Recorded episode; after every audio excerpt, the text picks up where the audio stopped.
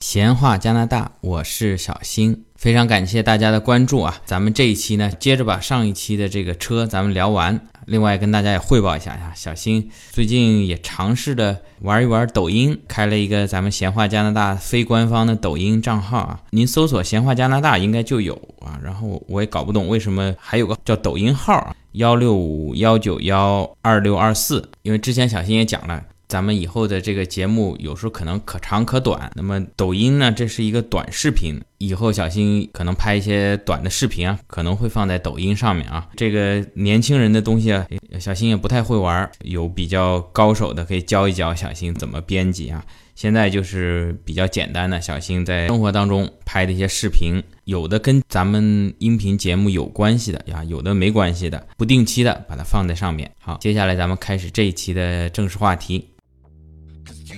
Cause you don't even know. I can make your hands clap. Said I can make your hands clap. Somebody save your soul cause you've been sinning in the city. I know too many troubles, all these lovers got you losing control. You like a drug to me, a luxury, my sugar and gold. I want your sex and your affection when they're holding you close.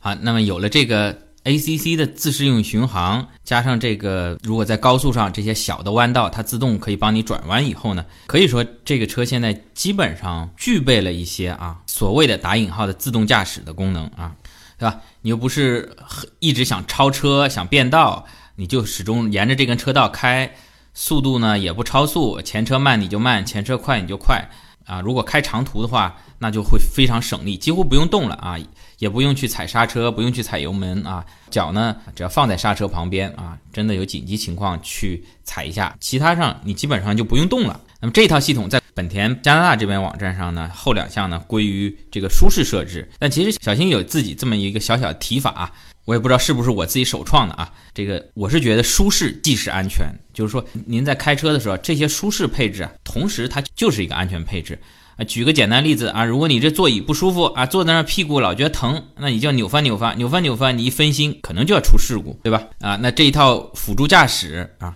它能够帮你在驾驶过程中省心省力。咱们身边有朋友去美国、去纽约，一开连续的开啊，可能四五个小时，一直踩着油门或者刹车啊，回来说这脚都要麻了啊。那么如果开长途的话，有这套辅助驾驶的功能啊，在高速上开长途。就会非常省力的。再有，为什么我说舒适即安全呢？小新最早也可能讲过，这个在加拿大冬天呢，其实在家里一点都不冷啊，二十多度，都穿短袖。那么车呢，有的朋友咱们不是停在车库里，停在外面，那确实是很冷。像本田这个车呢，它是标配了这个远程启动，这个可能在国内的朋友这个功能如果不是豪车，可能用的不多啊。咱们中国除了北方一些地方，可能大多数冬天也不是那么冷啊。本田的这个远程启动呢，就是说，你可以在家里的时候用遥控钥匙把车呢先发动起来。但这里不存在什么热车的概念啊，因为现在新车都是这发动机都是电喷啊，不存在什么化油器啊、什么预热啊这些。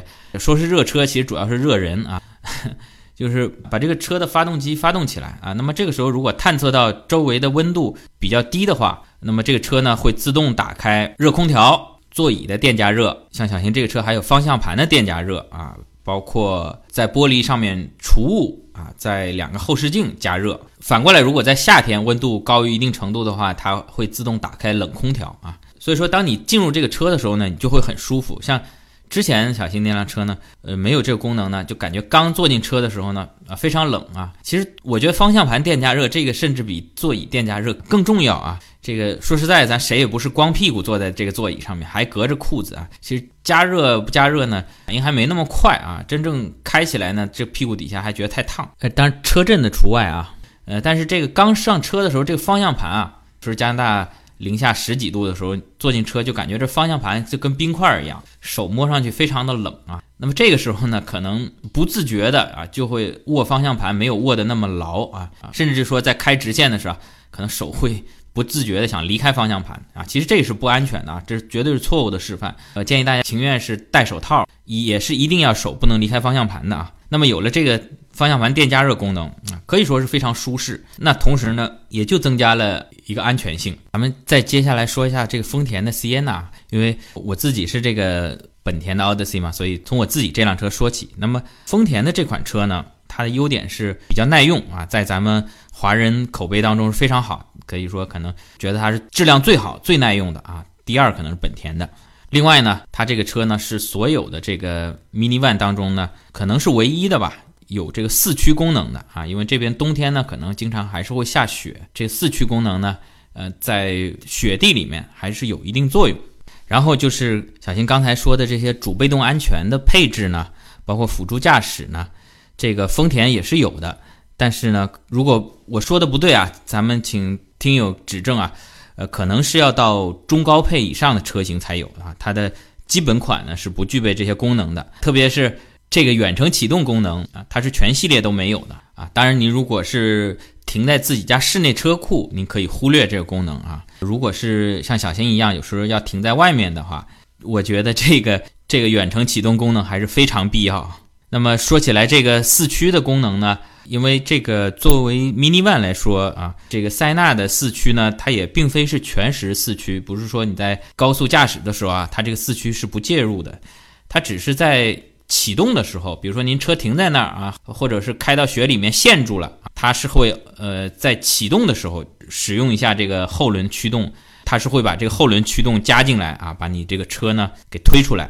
正常行驶当中呢，它用的是不多的，所以呢。这个四驱呢，本身因为小新呢原本开这辆 SUV 呢，在这过去两年当中吧，啊，真正陷到雪里出不出来呢，啊，总共也就碰到一次啊，后来找人帮忙也推出来了，并不是一直往野外去跑，大多数情况下是在市区啊，而且考虑到这个 Mini One 它本身车身比较重，有两吨多，和地面摩擦力就比较大，所以个人感觉啊，可能四驱也不是必须的，因为像塞纳它同样有四驱跟两驱的版本。啊，四驱呢，在平时开的时候呢，油耗就会高一些。然后同时呢，像这个车标配都是八座位的，第一排两个，驾驶、副驾驶，后面是第二排、第三排都是三个座位啊。但如果是四驱呢，它可能中间需要传动啊，或者什么，中间要占一块地方，所以呢，在四驱的版本呢，塞纳是只有七座的版本啊，就等于第二排只有两个座位。这里看着上去第二排少了一个座位啊，一个是七人座二二三。配置一个是八人座二三三的配置啊，看上去少了一个也没少多少，但在有些场景应用下还是呃差着一个位子，还差挺多的。咱们说了，这个空间是小新第二选择啊。这几款呢，既然是 Mini One，空间都蛮大的。那如果是比如说咱们听友现在国内也开放二胎了，很多是四口之家过来，呃加上小新驾驶员五个人，就前面两排用掉，第三排呢就可以完全放倒，后面可以。放更多的行李。那如果说这个车是七人座啊，是二二三的配置，同样是四口之家，加上小新五个人的话呢，那前两排就不够坐了，必须要有一个人坐到第三排去。那后面相对来说装行李的空间可能就要少一个了。既然讲到了空间嘛，小新说这个是对小新来说也在安全之下第二重要的。那么这几款车呢？啊，空间都非常大，装人也好，装货也好啊，都是这个普通轿车啊甚至 SUV 这个是没法比的。整体上来说呢，小新的这个奥德赛呢，稍微略输一筹啊。首先，它这个车高可能在在这几款车里面不算是最高。另外呢，如果纯说拿它搬东西搬家来说啊，第二排座椅是没有办法放平的啊。我如果真的说要帮您装大东西，我得提前把这第二排座椅都拆下来放家里面啊。这个丰田的塞纳呢相近，咱们前面一直比较少说这个克莱斯勒的这个大捷龙啊，因为确实这美国车小新了解的不多，呃，有了解比较多的欢迎给小新评论啊，给补充啊啊。但是这个克莱斯勒这个车有一个最大的特点，就是相比另外两款车啊，它的第二排座椅。它如果说是七人座的话，它第二排座椅可以完全的收到地板之下，这什么概念呢？就是咱们很多朋友甭管轿车也好，SUV 也好，啊，第二排座椅通常是可以向前倒，给它放平的。那这克莱斯勒这车呢，你可以也网上搜搜它视频，它这第二排座椅呢，可以像个变形金刚一样的，咔咔一折叠啊，然后呢下边地板上有一个洞，把它咔放在地板下面去了，然后再把第三排也收起来，那你这个车。等于是变成一个小货车了，后面整个就是一个小平板。这个如果拉货的话是非常方便啊。我看到这边咱们那很多华人也买这个道奇的这个车，如果是开便利店啊，去上货什么的啊，用这个车非常方便，装货装的非常多啊啊。但是这个凡事有一利必有一弊啊。咱们辩证的看这个问题，这个克莱斯勒的车呢，因为第二排的座椅能够收到地板之下，那么相对来说，这个座椅对腿部的支撑在各方面舒适性，可能就会略微差一点。就同样克莱斯勒，它有些版本这个座椅是不能收进去的，有些是能收进去的。在不能收进去的这些车的版本呢，它第二排的舒适性呢会略高一些。咱们再说这个外观内饰啊，这个我觉得是一个非常主观的东西啊。所以也不接受反驳啊！小新确实觉得本田的这个造型啊，包括内饰啊，比丰田好看那么一点。这个纯属个人审美啊，不接受反驳啊！而且小新可能觉得，呃，这个丰田车确实比较好，可能人家把这个成本啊都花在了质量控制啊、用料啊、动力啊各方面啊。所以我确实是觉得丰田这个车真的很丑啊！如果说对比同一代的卡罗拉跟思域。或者说是早先的这个国内最早的这个 RAV 四跟这个本田的 CRV，还有这个同代的雅阁对比丰田的凯美瑞啊，其中最明显的就是最新一代的这个思域啊，跟那个丰田的卡罗拉啊，这个思域呢，国内可能这东风本田也有个小小的绰号法拉域啊，这个造型啊是有一点这种跑车的感觉啊，不像是这个十几万这一档次的 A 级车啊，对比这个丰田相对来说。都是比较中规中矩的啊。如果说负面一点的，或者说可能有点比较老气啊，可以看出现在最新一代的这个丰田啊，也是朝这个年轻化方面发展啊。这个设计啊，会更贴近于年轻人啊。但是给我感觉可能还是不如本田啊。呃，再说这个内饰呢，呃，本田一直是比较强调这个内饰的设计啊，跟科技感啊。咱们用料不说啊，因为用料可能。作为这个普通老百姓的车啊，不是什么豪车啊，用料基本上很多会用到很多塑料件啊。但是同样塑料件的情况下呢，啊，感觉本田的这个内饰呢更符合小新的这口味啊，呃，有一定的科技感啊。从最老的像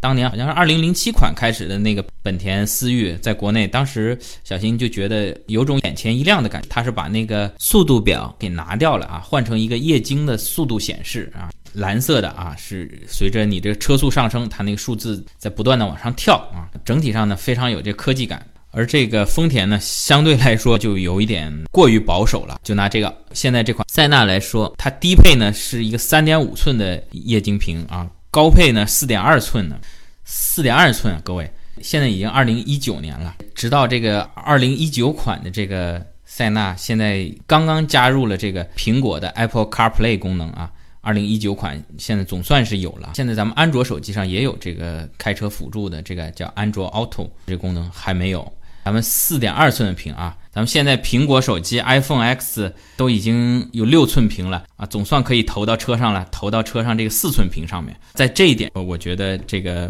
现款的丰田塞纳，确实是有点落后了啊。前面说了，作为一款车来说，这个外观内饰，小新也是觉得非常重要的啊。因为一款车每天自己开，每天坐在里面，每天停在家门口看，啊，如果这个造型，呃，自己都不喜欢、不能接受的话，啊，那确实也是一种煎熬啊。特别是可能咱们很多听友啊，也跟小新差不多啊。属于是用保温杯泡枸杞的，已经到了差不多要开始油腻的中年了啊！工作一天回到家啊，有的时候可能是需要坐在车里那么三五分钟啊，一个独处的时间啊，把车熄火，但是又不想马上回家听那么三五分钟音乐。那这时候呢，如果这个车的内饰非常丑的话，还是比较影响心情的啊！刚才好像说了不少黑丰田的话。这个知道咱们在加拿大，特别蒙特利尔，这个丰田车主非常多啊，不要哪天过来找小新麻烦啊。其实这个丰田在一些配置上面，包括主被动安全啊，包括一些科技配备上面啊，比本田略低呢，其实是有原因的。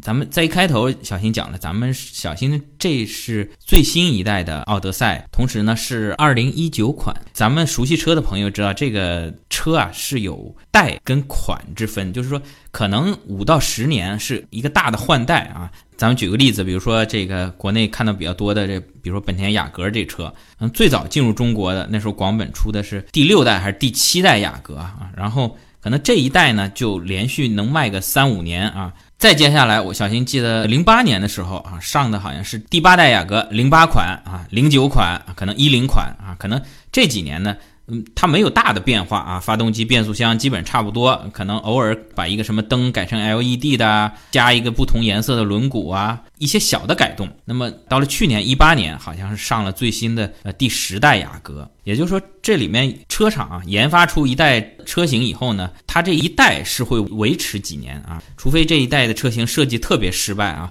啊，它迫不及待的进行一个大改款，通常呢每一年进行一个小改款。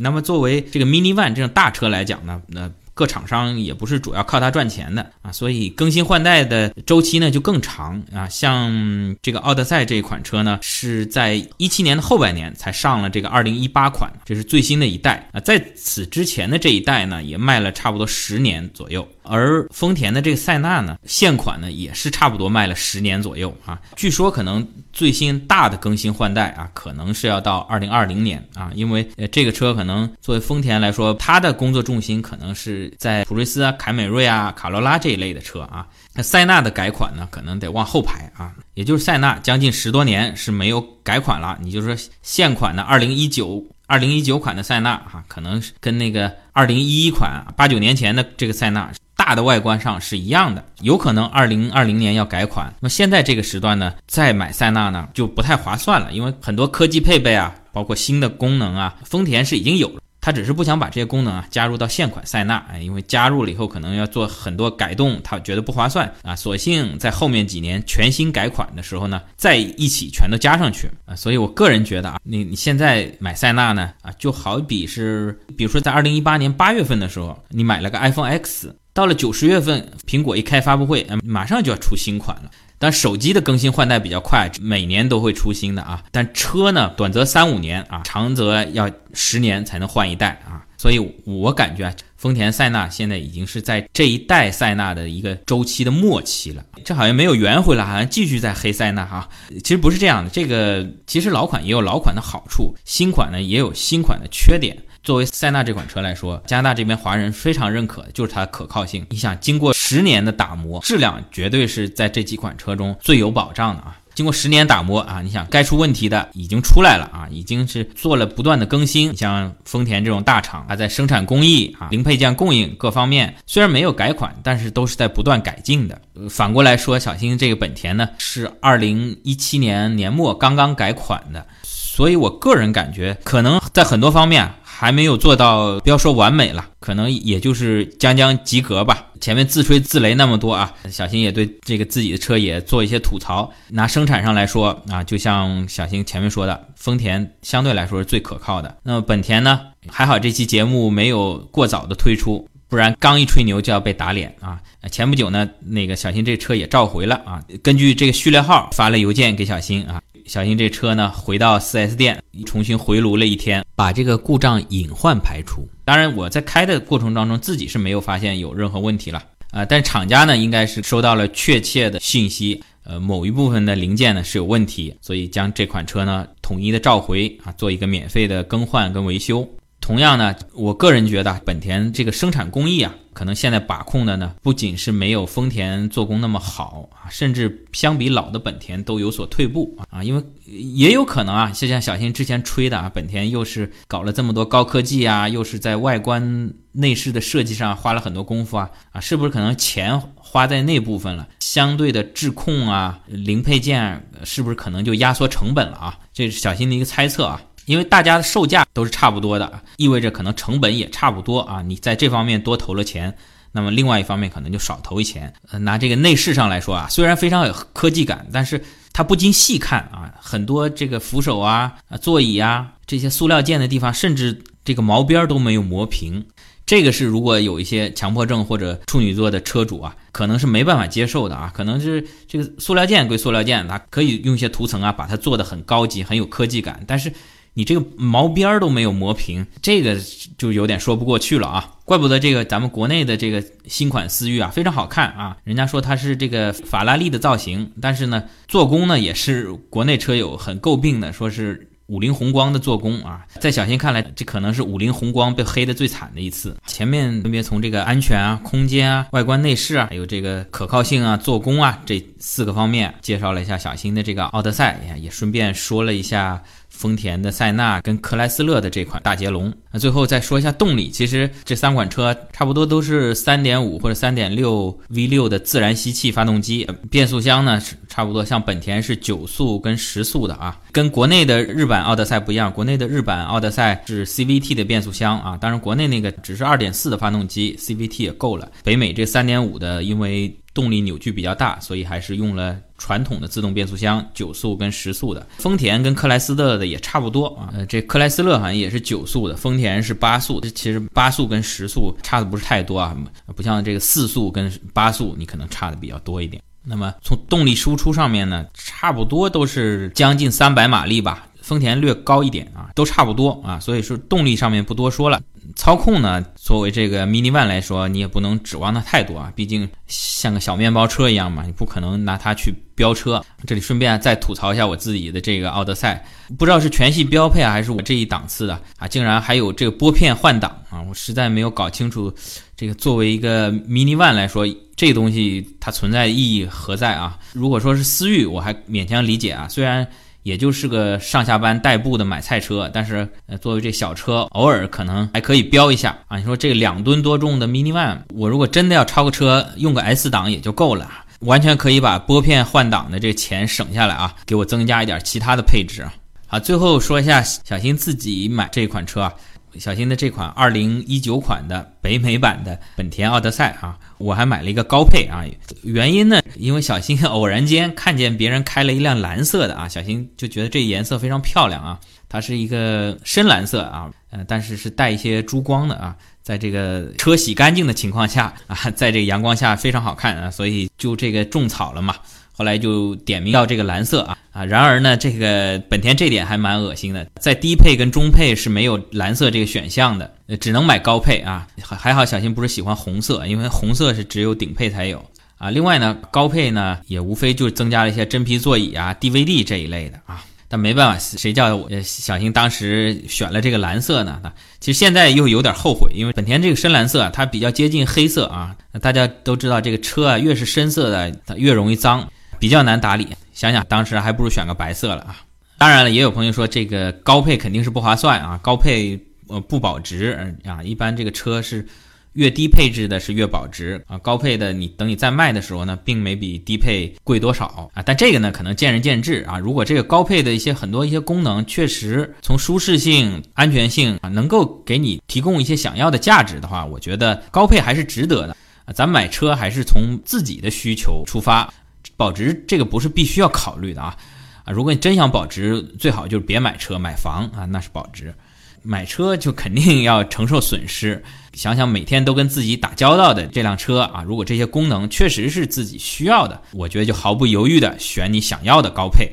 这期节目基本上就到这里了啊！最后还是小新的小广告，咱们听友如果有用车服务的话，欢迎跟小新取得联系。咱们这个空间也足够了啊！另外，儿童座椅、增高垫啊，安抚小宝宝的这个 DVD 动画片儿，咱们全都有了。真皮大座，咱们新歌活全。谢谢大家捧场，咱们下期节目再见。